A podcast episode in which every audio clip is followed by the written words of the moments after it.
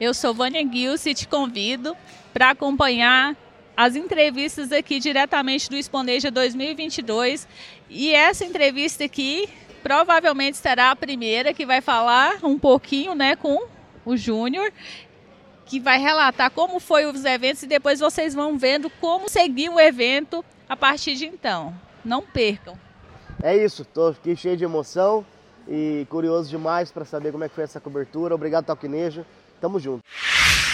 Preparem-se para conectar com o maior evento da música sertaneja. Eu sou Vânia Gilce, diretamente da Exponeja. Estou aqui com Júnior da Exponeja vai falar da experiência que foi o evento aqui em Goiânia. Ele é o idealizador, sonhador e abriu as portas para o Talquinejo estar aqui hoje. Eu sou muito grata. Primeiramente, eu quero te agradecer, Júnior, imensamente. Assim, estar tá com você nessa parceria foi sim algo realmente divino, de conexão de luz.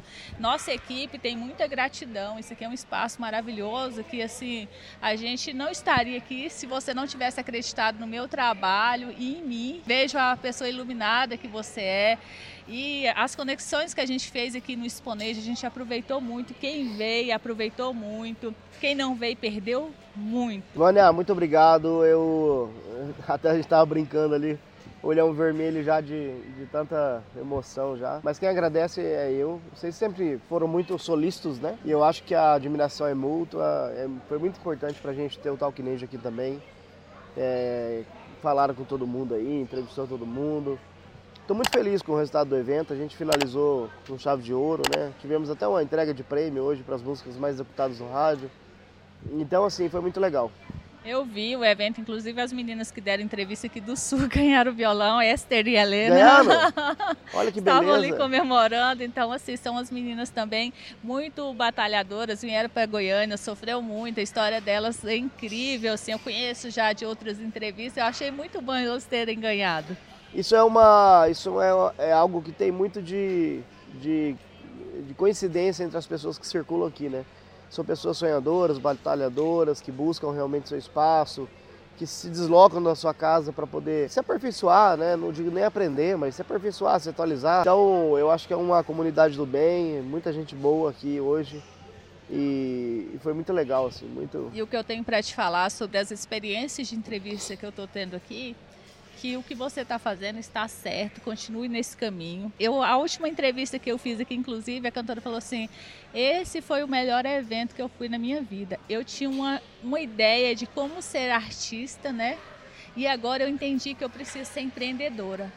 Pois é, eu acho que o, o papel do Exponeja é esse, né? A gente enxerga tanto o negócio do artista como do compositor como uma empresa, né? E dentro de uma empresa você tem vários setores, você tem uma série de departamentos e todo um processo que você tem que criar, estabelecer, desenvolver para que, que as coisas andem, né? Então a gente procura é, convidar pessoas com grande know-how, com grandes cases, que realmente sabem do que estão falando, que possam contribuir com cada, cada engrenagem dessa, né? Porque cada pontinha da engrenagem dessa é o que forma esse, essa busca incessante pelo sucesso, né? Tenta entregar o máximo possível aqui. E o Exponeja realmente entregou. A gente que está aqui fazendo as entrevistas desde o primeiro dia, os entrevistados que passaram por aqui, todos relataram que tiveram essa experiência, puderam conectar, conectar com o seu compositor, que o cantor às vezes gravou uma música, não conhecia. A Clara Barreto falou: Olha, encontrei ali com o Jair Sim, Góes, gravei uma música dele, ele falou comigo, eu não conhecia pessoalmente, então teve uma troca, um network super incrível. Então, assim, o Exponeja é isso, é conectando pessoas e trazendo negócios, né, Júnior?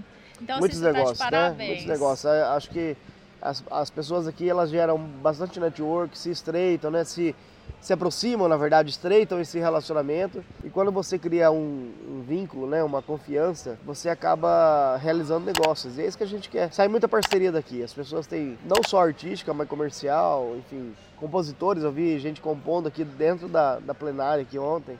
É muito legal. Tava bom ali as estantes ali dos compositores, né? Aqui do lado tem um clube de composição, que é um projeto também que eu achei muito Sim, incrível. O Léo Fantástico de Uberlândia tá aí com a gente. Traz novos, novos caminhos. Tem o pessoal ali da AI, né? Que é a inteligência artificial que esteve aqui. Então assim, olha, Júnior, você tá de parabéns. Foi realmente o melhor evento do ano de 2022 e que 2023 venha ser esplêndido. Obrigado, Vânia, obrigado. A gente trabalha para isso. É o primeiro presencial aqui em Goiânia, então eu acho que uma, uma sementinha foi plantada e a partir de agora a gente vai regar com muito carinho para que os próximos, anos, os próximos anos a gente possa reunir ainda mais pessoas. Mas já recebemos uma quantidade bastante considerável, fiquei muito feliz. A praça comercial com mais de 22 estantes. Então, assim, é é muito satisfatório e ver a alegria das pessoas, né? Agradecendo a gente na hora de ir embora. Tô até emocionado por causa disso. Mas assim, obrigado. E obrigado a vocês, né? Pela parceria de sempre, né? Vocês são fantásticos. Parabéns pelo time aí, pela equipe. Todos dedicados. Então, só tem que agradecer. A gente é que tem que agradecer e em breve vamos lançar todos os episódios aqui, mostrar alguns bastidores, né? Tô ansioso. Ver. Vai ver muita coisa e vocês não podem perder, viu? Obrigada, Júnior. Obrigado, Vânia. Um abraço para todo o time, tá?